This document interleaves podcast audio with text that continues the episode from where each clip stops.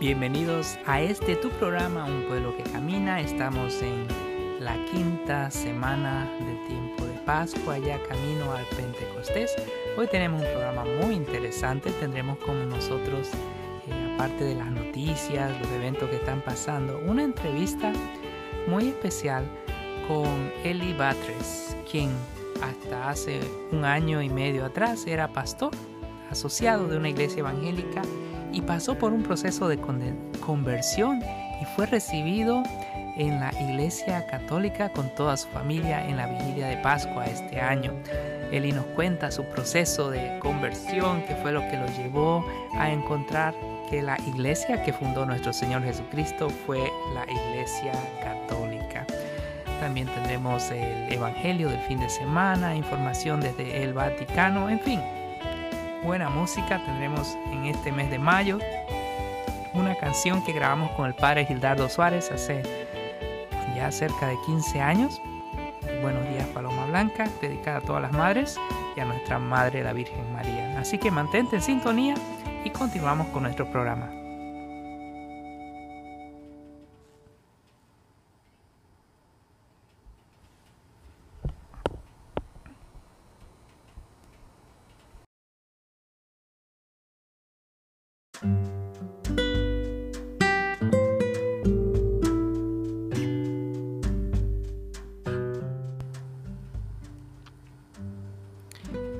Y en nuestro segmento de noticias del acontecer alrededor de nuestra diócesis, pues queremos avisarle que tuvimos con mucho éxito ya nuestra primera sesión de los cursos de formación para líderes de grupos de oración y equipos de la renovación carismática católica y los grupos de oración eh, en las parroquias. Este taller se llevó a cabo eh, la semana pasada, el 27, 29 de abril, y vamos a tener dos talleres más el jueves 13 y el 27 de mayo a partir de las 7 en la iglesia de San Miguel con Enrique Méndez, quien es el coordinador de la renovación carismática de la Arquidiócesis de Boston y también eh, miembro del equipo nacional de la renovación carismática de los Estados Unidos y Canadá. Una persona muy capaz, un profesional y con mucho eh, conocimiento. Realmente los talleres fueron excelentes y queremos animar a todos aquellos que son partes del equipo eh, de su parroquia, del grupo oración, pues que se den cita el 13 y el 27 de mayo que tendremos los dos talleres más para culminar con estos cursos de formación. Muy importante la formación. Dicen que el agua cuando se para y deja de correr se pudre, ¿no? Entonces necesitamos eh, renovarnos, necesitamos renovarnos y formarnos, ¿verdad? Para poder servir mejor. También el 21 y el 22 de mayo va a haber un retiro de preparación matrimonial para las parejas en circunstancias especiales, aquellas parejas que tal vez han estado conviviendo por más de cinco años, casados por lo civil o tal vez juntos y que tienen hijos, muchos de ellos, o tal vez ya los hijos tan grandes se fueron de la casa, pero por algún motivo nunca se casaron en la iglesia católica. Así que viernes 21 de mayo de 6 a 9, sábado 22 de 9 de la mañana a 3 de la tarde. Necesita consultar con su párroco y sacerdote, asegurarse que no tenga ningún impedimento antes de registrarse. El costo es de 75 dólares por pareja. Hay asistencia disponible.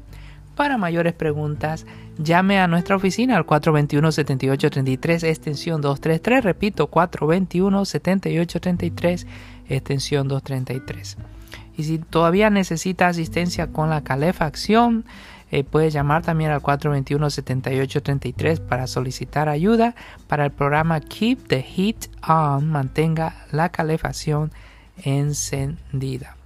También queremos recordarles este programa eh, por ahora está saliendo solamente digitalmente. Esperamos eh, más adelante en el año eh, tener suficientes fondos para volver a salir por la estación de radio.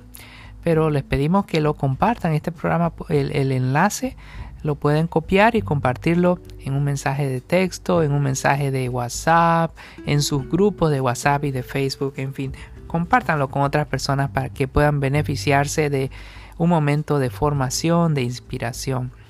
Eh, una, una, dos noticias más es que los subsidios de asistencia financiera de los Cabrini Fan, que ayudan con los costos de guardería, también le puede ayudar en las escuelas católicas con los costos de antes y después de la escuela. Eh, están disponibles puede llamar a Fátima García al teléfono de la diócesis 421-7833, extensión 223. Extensión 223. Y también ah, va a haber un campamento de verano eh, bellísimo, Mother of Hope, eh, Madre Esperanza, que es para niños de 5 a 12 años.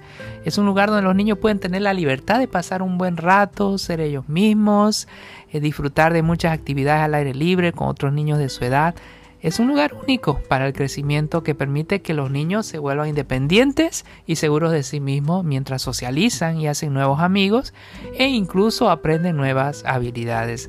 El campamento Madre Hope ofrece una amplia variedad de actividades de las artes, manualidades, hasta la pesca, deportes y va a tener una casa abierta el sábado 15 de mayo de 11 de la mañana a 3 de la tarde. Este campamento está en Chepache, eh, camino al norte, casi llegando a Connecticut. Para mayor información puede visitar la página de internet motherofhope.com Mother of, oh, perdón, motherofhopecamp.com, motherofhopecamp.com, camp de campamento CAMP, o también llamar al 568 3580 568 3580. Y vamos a, a nuestra entrevista Vamos a continuar con esta entrevista exclusiva. No todos los días se puede entrevistar a alguien que fue un pastor evangélico y que hoy es un católico comprometido. Así que escuchemos atentamente esta hermosa historia y también compartamos este programa.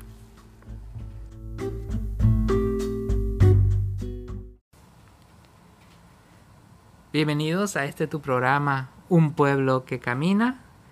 Estamos en la sección de entrevistas y hoy tengo un invitado especial, eh, Eli Batres, quien es una persona que junto con su familia pasaron por el proceso del catecumenado, el rito de iniciación cristiana para adultos, y esta Pascua eh, recibieron todos los sacramentos en la parroquia de San Patricio.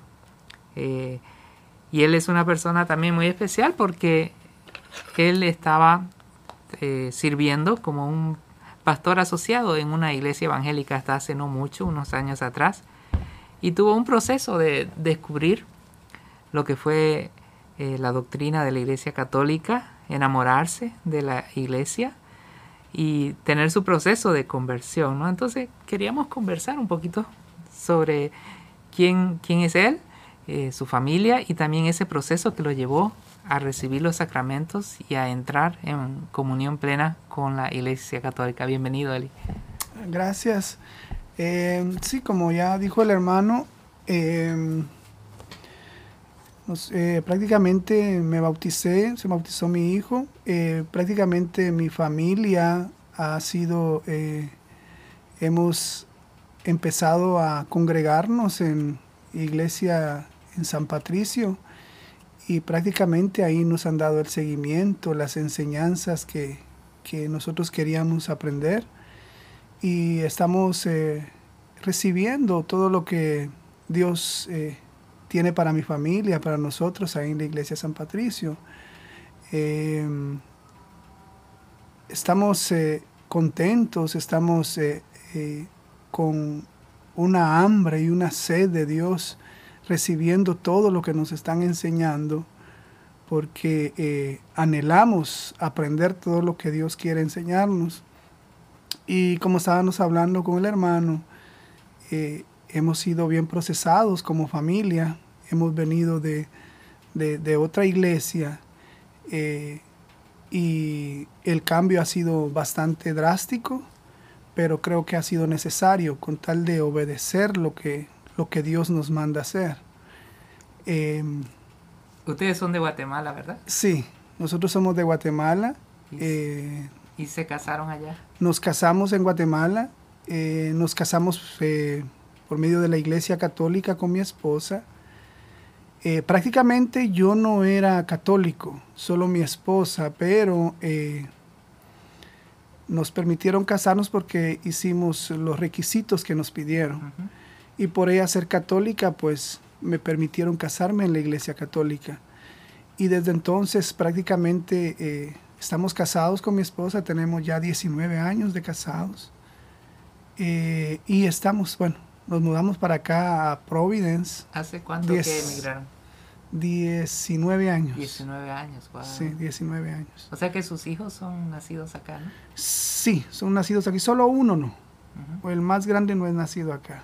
Ajá, de 19 a 20 años casi. ¿Cómo se llaman ellos y qué edad tienen? Eh, mi primer niño se llama Justin Batres, el segundo se llama Eli Batres. Igual que el papá. Igual que yo. mi, mi tercera niña se llama Keren Batres y la cuarta se llama Heaven Batres. como el cielo. Como el cielo. Muy bien, qué lindos nombres. O sea que usted llega aquí y me estaba contando que tuvo su proceso un poquito de, crisis, algunas dificultades, hasta que se involucra en una iglesia evangélica y empieza a servir, ¿verdad?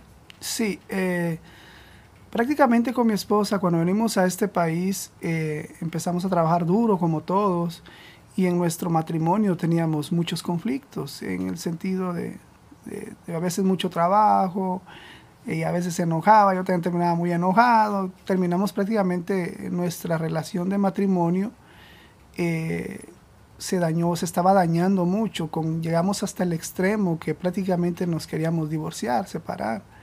Entonces estábamos en ese tiempo de, formación de matrimonio, cuando eh, ya, ya prácticamente nos estábamos separando, no nos soportábamos, cuando prácticamente eh, vino mi suegro de Guatemala, él se había convertido a, cristiano eh, protestante y, y, él había, él era católico, pero prácticamente él se convirtió a, protestante, lo convencieron y entonces resulta que él venía con ese gran deseo, ese fervor de querer eh, conquistar a otros.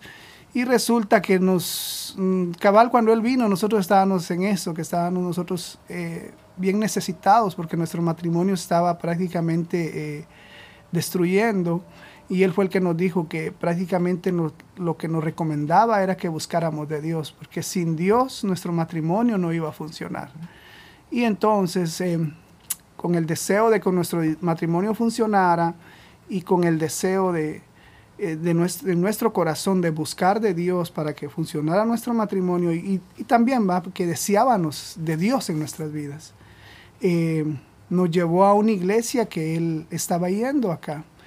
Y entramos a la iglesia, nos gustó y nos empezaron a enseñar y nosotros nos empezamos a meter de lleno en la iglesia. Prácticamente eh, Dios entró a nuestras vidas entró a nuestro matrimonio y empezó a, ayudarnos a salir adelante en nuestro matrimonio.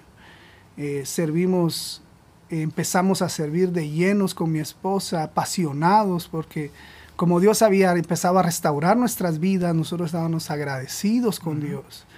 Y cuando uno está agradecido con Dios, uno quiere darle todo a Dios. Así es. Y entonces eso pasó en nuestra vida y empezamos a servir de lleno, a dar todo lo que nosotros teníamos para Dios, en nuestro tiempo. Eh, ya no nos importaba ni nuestro trabajo. Incluso le compartí al hermano que hasta mi trabajo dejé con tal de estar sirviendo en la iglesia. Eh, nos metimos eh, de lleno a Dios, a, servir en las cosas de Dios. O sea, que fue ungido pastor asociado junto con otras parejas, ¿verdad? Sí, fuimos ungidos, eh, servimos prácticamente como siete, ocho años de llenos con mi esposa y después eh, eh, el pastor vio nuestro deseo de servir, nuestro, que dábamos el todo. Entonces él dijo que nos iba a ungir como pastores, que nosotros teníamos el potencial como pastores y prácticamente nos ungió como pastores asociados de la iglesia y nos em, ungió a nosotros dos y creo que eran seis personas más, seis personas más, nos ungió como pastores. Y entonces ahí fue donde nosotros empezamos a servir de lleno a Dios. Y quiero que movamos el tape un poquito para adelante. Pasaron muchos años, ustedes sirviendo, muy envueltos en la iglesia. Y llega un momento en que usted me contaba que tuvo una curiosidad por conocer, eh, oh, cuénteme cuando, cuando el Papa Francisco fue fue nombrado papa. Ah. Y, y, Dios, a través del Espíritu Santo, le plantó algo en su corazón de usted. ¿Qué fue eso? Ah, sí, eso le contaba al hermano que eh, yo, estaba, yo estaba sirviendo a Dios de todo corazón, o sea, el Espíritu Santo, yo obedecía todo lo que el Espíritu Santo me, me decía en mi corazón. Y bueno, en una de esas él puso, ponía cuando quedó el Papa Francisco, cuando lo pusieron a él, eh, vino a mi corazón que yo tenía que orar por él y que tenía que estar orando por él porque era una persona muy importante y que tenía muchos seguidores.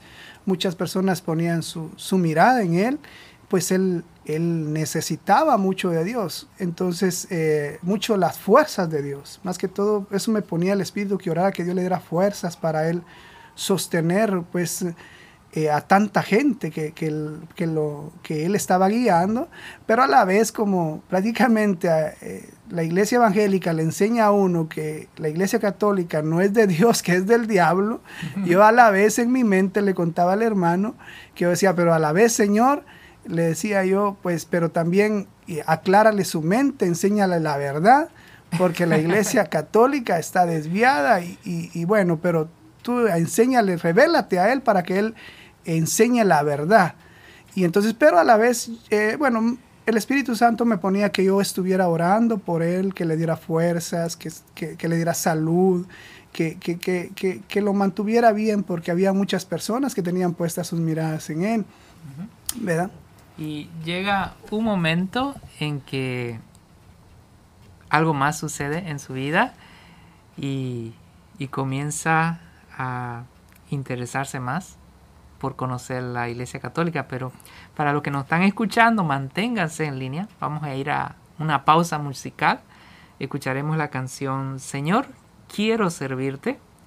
Y regresamos en breve con la segunda parte de esta entrevista con Eli Batres quien acaba de integrarse a la Iglesia Católica, eh, recibiendo todos los sacramentos en la Pascua, en la vigilia de Pascua en, en la Iglesia de San Patricio, y nos contará un poquito más sobre cómo fue ese proceso de conversión de pastor a ser un católico activo, viviendo su fe dentro de la Iglesia Católica.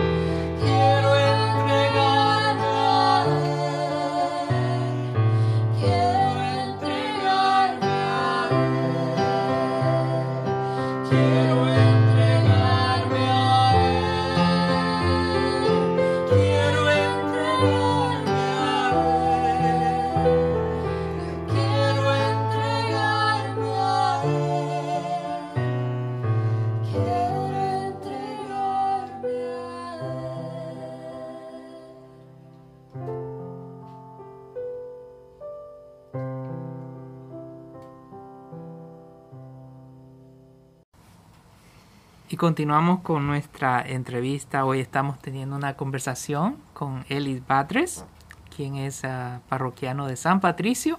Y como le contamos antes, él era pastor asociado de una iglesia evangélica y pasó por un proceso de convención muy interesante. ¿no? Y estábamos dentro de la entrevista hablando cuando el Señor le puso en su corazón orar por el Papa Francisco. Y después de un tiempo, algo más pasó. Él tuvo la oportunidad de escuchar a alguien que realmente plantó en su corazón la inquietud de cuál era la iglesia realmente que fundó Cristo. Cuéntenos un poquito, ¿quién fue ese personaje, ese sacerdote que usted escuchó? Sí, eh, como le contaba al hermano, yo estaba en, eso, de, orando por, por, el Papa Francisco, que Dios le ha puesto en mi corazón, y resulta que eh, después de eso vino como una pregunta a mí, a mi mente me, me vino algo y me, me, preguntaba en la mente quién, cuál era la iglesia de Jesús, que dónde estaba la iglesia de Jesús. Y ahí yo me puse a indagar y a investigar y me di cuenta que realmente la iglesia que Jesús había dejado fundada era la iglesia católica. Entonces eso fue lo que a mí empezó a, a desubicar mis fundamentos, lo que yo tenía. Entonces yo ya tenía en eso, ya tenía en mi mente que ya prácticamente llegué a entender que la iglesia de Jesús era la iglesia católica. Y yo me ponía, porque yo me ponía a veces a juzgar a los católicos, a, los sacerdotes, a, juzgarlos en mi mente, no, no con otras personas, sino que en mi mente. Yo decía, ¿cómo los católicos no se dan cuenta? ¿Cómo ellos se ponen a, adorar imágenes? Si como que la, gente católica no lee la Biblia, ¿qué hacen o, cómo enseñan la, Biblia cuando van a, a, Éxodo 24, donde dice no adorarás imágenes? Y entonces yo dije, eh, ¿cómo ellos enseñan eso cuando están en esos versículos? ¿Ellos cómo enseñan esos versículos? Pues entonces con esa curiosidad yo siempre estaba y resulta que una vez en Facebook vi me puse a ver a un, a un sacerdote, al padre Luis Toro, y empecé a ver la enseñanza que él tenía acerca de las imágenes. Cuando él dio esa enseñanza, prácticamente abrió mi mente. Y ahí fue donde yo me pude dar cuenta por qué era que la iglesia católica tenía imágenes. No por lo que los demás pastores o todos los evangélicos decían, sino que ellos tenían su enseñanza, porque tenían imágenes. Cuando yo llegué a, eh, eh, el, padre Luis Toro fue tan, pero tan claro en su forma de enseñarme que a mí me gustó como lo enseñó. Y, y, entonces yo ya me pude dar cuenta que no era como los, todos los demás evangélicos decían, los protestantes, o como los pastores nos enseñaban, sino cómo era la verdad de la doctrina de la Iglesia Católica, por qué era que ellos tenían imágenes, que era una forma de admiración, no para adorar, una, una forma de inspiración. Sí, o pedir intercesión. Y poder, o pedir intercesión, no por adoración. Y también me puse también a investigar qué era adoración. Y adoración va, prácticamente es, es, es otra cosa no, es la, no son las imágenes, es otra cosa, como por ejemplo eh, eh, el amor al dinero. Eh, me descubrí que el adorar es poner a Dios, poner las cosas antes que a Dios. Entonces cuando descubrí eso, me puse a ver eso dije, wow. Entonces quiere decir que la Iglesia Católica no adora imágenes. O sea que el concepto de los evangélicos está equivocado, cómo nos lo están enseñando y cómo están criticando a la Iglesia Católica. Entonces ahí fue donde empecé. Cuando recibí eso de Padre Luis Toro, la enseñanza abrió mi mente y me empecé a dar cuenta, me gustó tanto que lo empecé a, a seguir, a seguir oyendo sus enseñanzas. Y fue algo tan especial que cada enseñanza que él daba, como Dios lo usa tanto, como el Espíritu Santo le, le, revela los versículos, como él enseña cada versículo, el don que tiene de, maestro, de enseñar. O sea, me impactó tanto que él, como le compartía yo aquí al hermano, prácticamente em, yo fui prácticamente enseñado para ser pastor como 10, 12 años. Él vino a desboronar en menos de un año todo lo que mi pastor había establecido en mí. Las enseñanzas de él desboronaron todo lo que en, en 12, 13 años el pastor había puesto en mí, él lo vino a desboronar en menos de un año.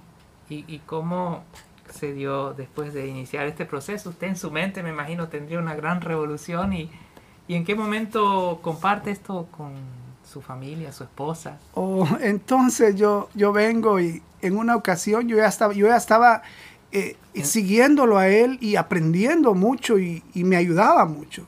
Con decirles que yo prácticamente cuando estaba en mi iglesia, ya las enseñanzas de mis pastores ya no me ayudaban en nada, no me edificaban en nada.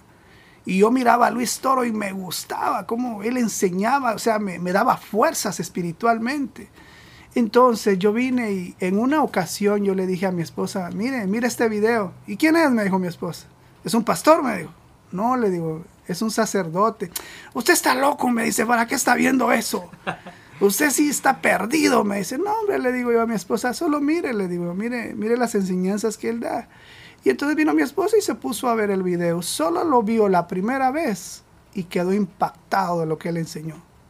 Desde entonces mi esposa también empezó a seguirlo, a, oírlo, y desde que ella empezó a escuchar a Luis Toro, ella ya no también ya no ya no podía escuchar al que era nuestro pastor.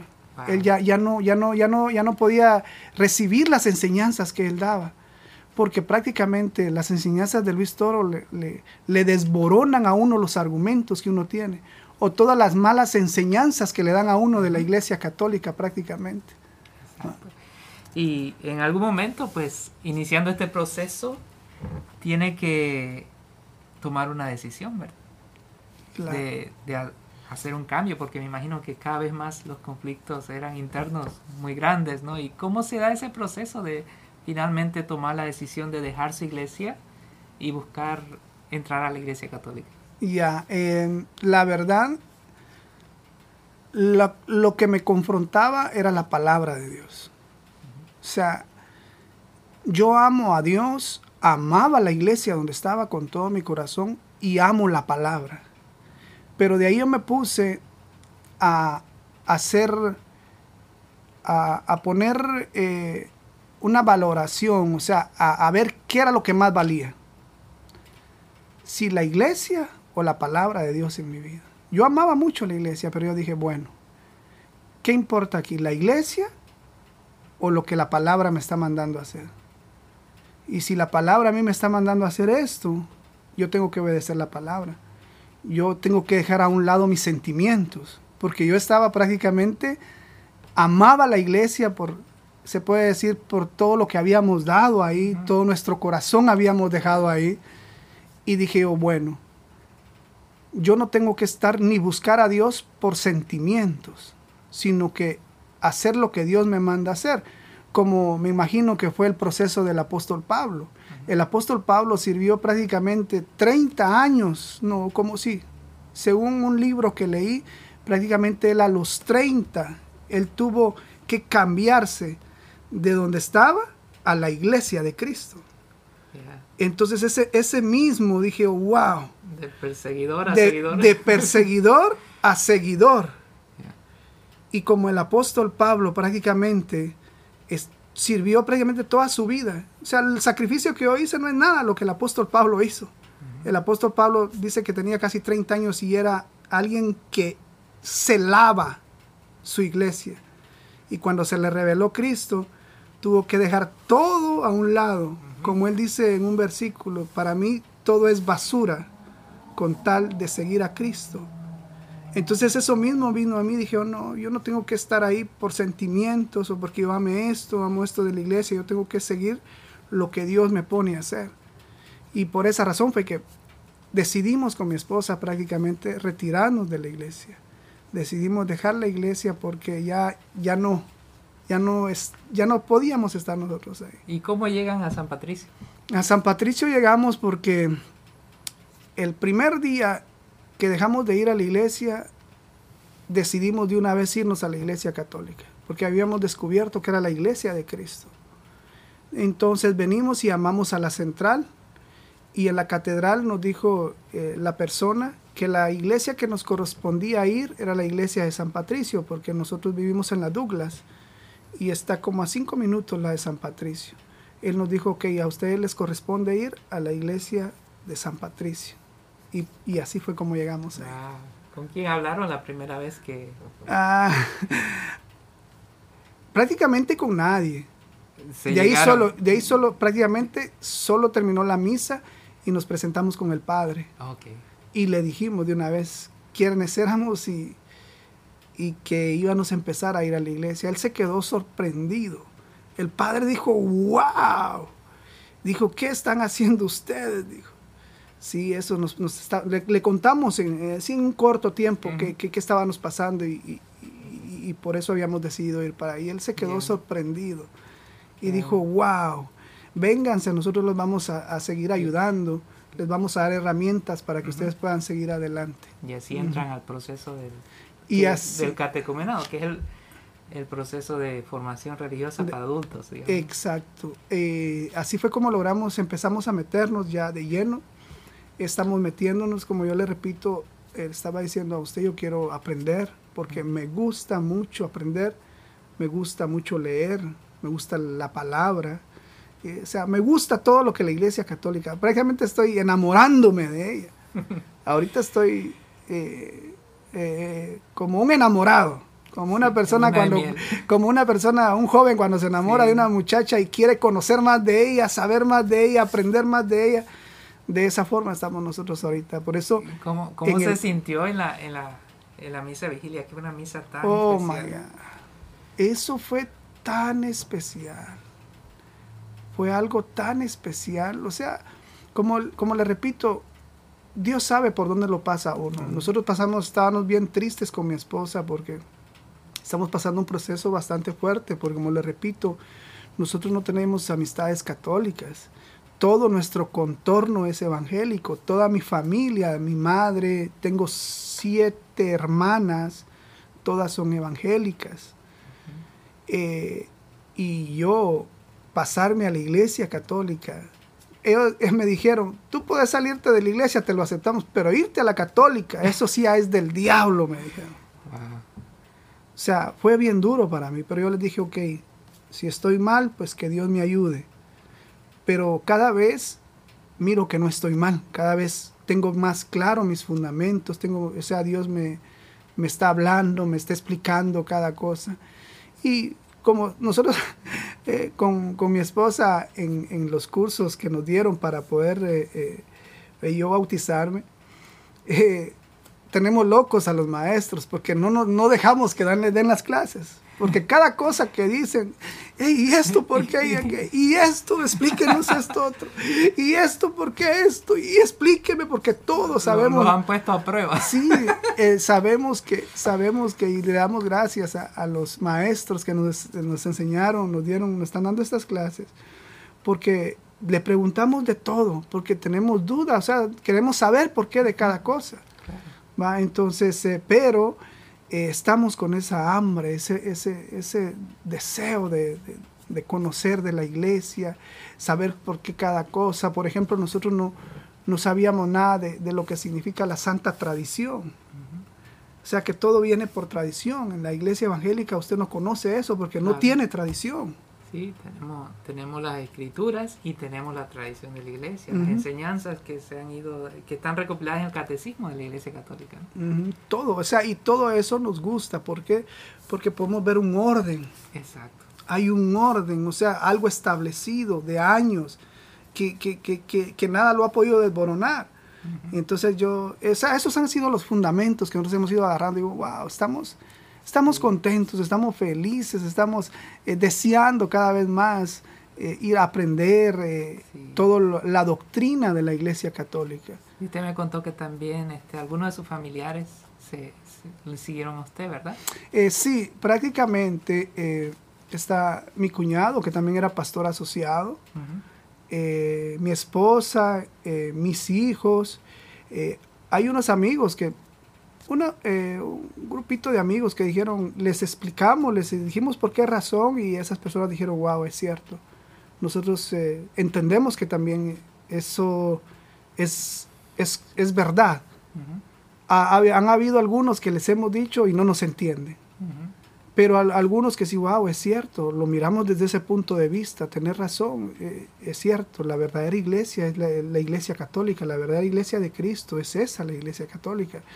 Entonces, por esa razón también se, han ido algunos, no algunos, como dos o tres hermanos con nosotros, eh, están yendo también a la iglesia. O sea, he visto también unos amigos que están, a veces, ellos también, eh, ellos eran muy, muy allegados a nosotros y cuando le explicamos la situación dijeron, wow, es cierto o sea, nosotros lo miramos desde ese punto también.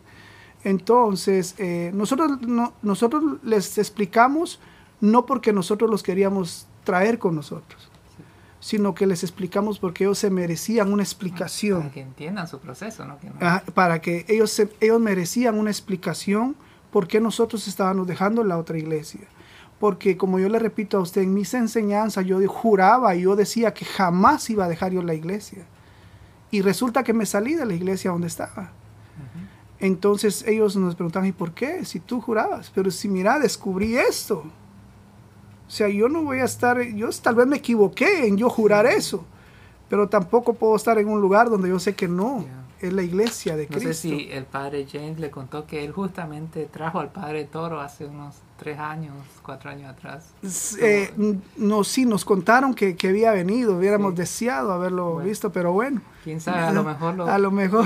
lo traemos nuevamente, pero muchísimas gracias, Eli. Sé que tienes mucho para contarnos todavía. Eh, podemos tal vez hacer una segunda entrevista. Claro. Sé que Dios va a usarte inmensamente porque tu testimonio es muy profundo y, te agradecemos estar con nosotros.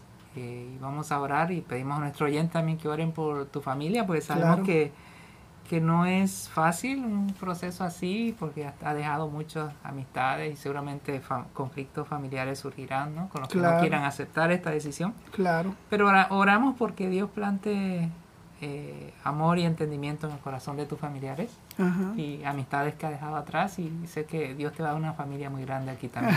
claro. Gracias. Muchas gracias. Gracias, gracias.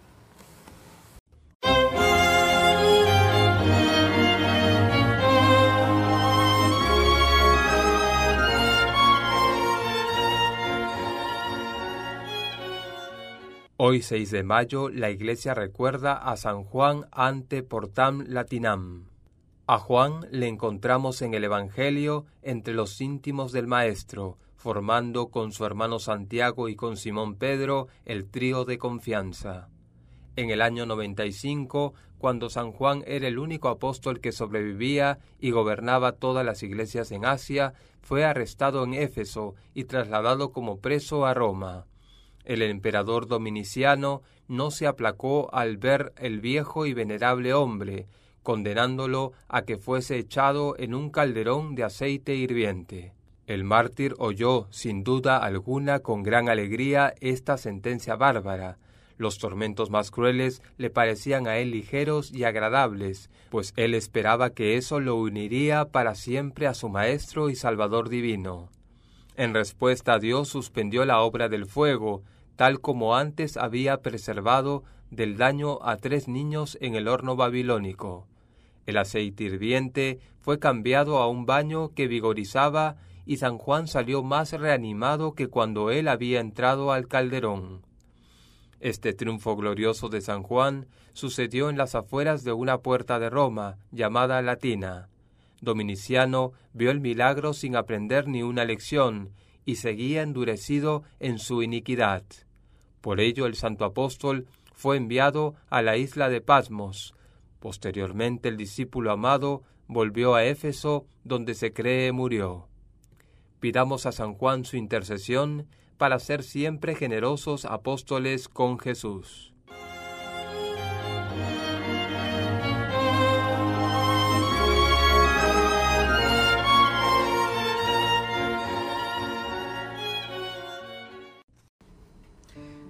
Llegando a nuestro segmento final de nuestro programa, una vez más recordarles, queridos hermanos, ustedes son nuestros brazos y nuestros pies. Así que les pedimos por favor compartir este programa con otras personas en sus grupos de mensajería.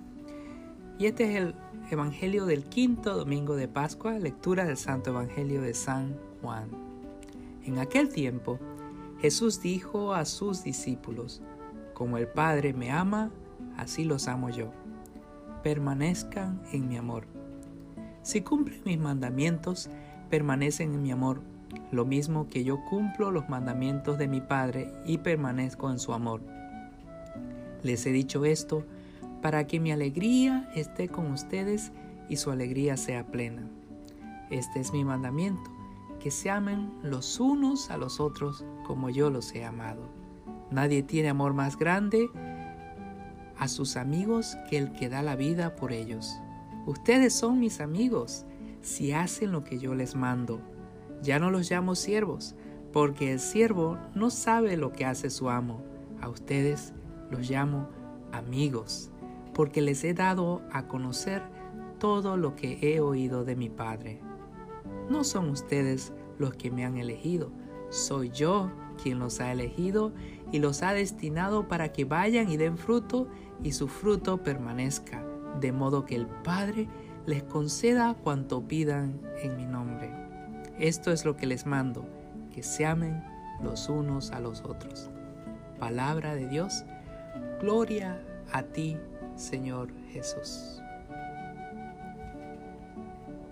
Queridos hermanos, tenemos aquí tres conceptos principales. El primero, que Dios es amor, Dios nos ama. Y así como el Padre nos ama, también nosotros debemos tratar de amar al Señor, de, copiar, de imitar ese amor eh, incondicional que nos da el Señor. Y Él nos da, en, esta primera idea que quiero plantar, nos dice, permanezcan en mi amor, cumplan mis mandamientos.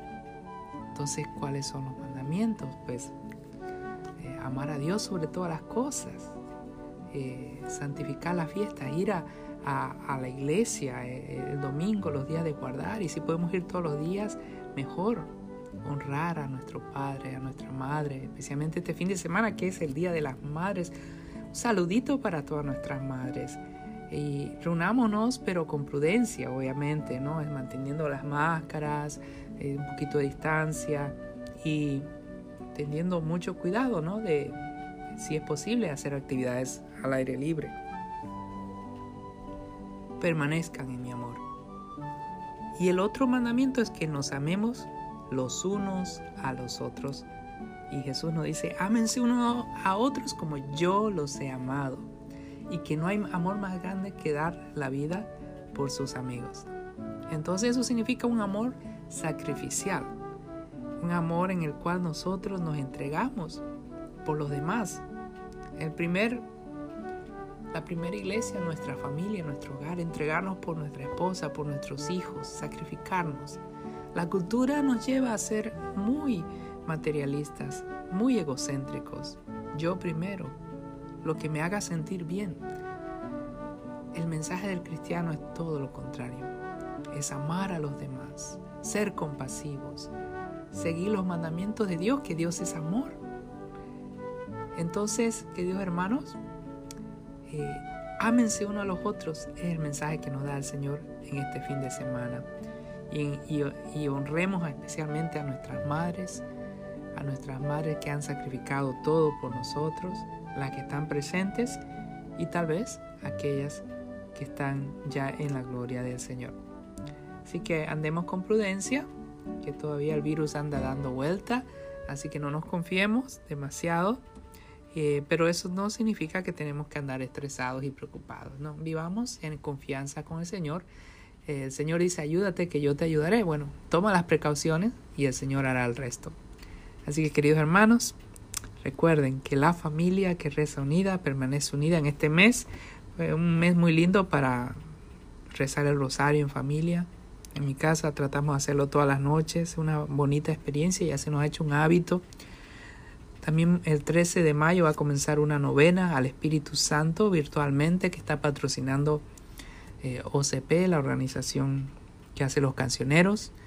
Va a ser virtual, así que síganos en la página de Facebook donde pondremos toda la información. Recuerden, la familia que reza unida permanece unida. Dios les bendiga.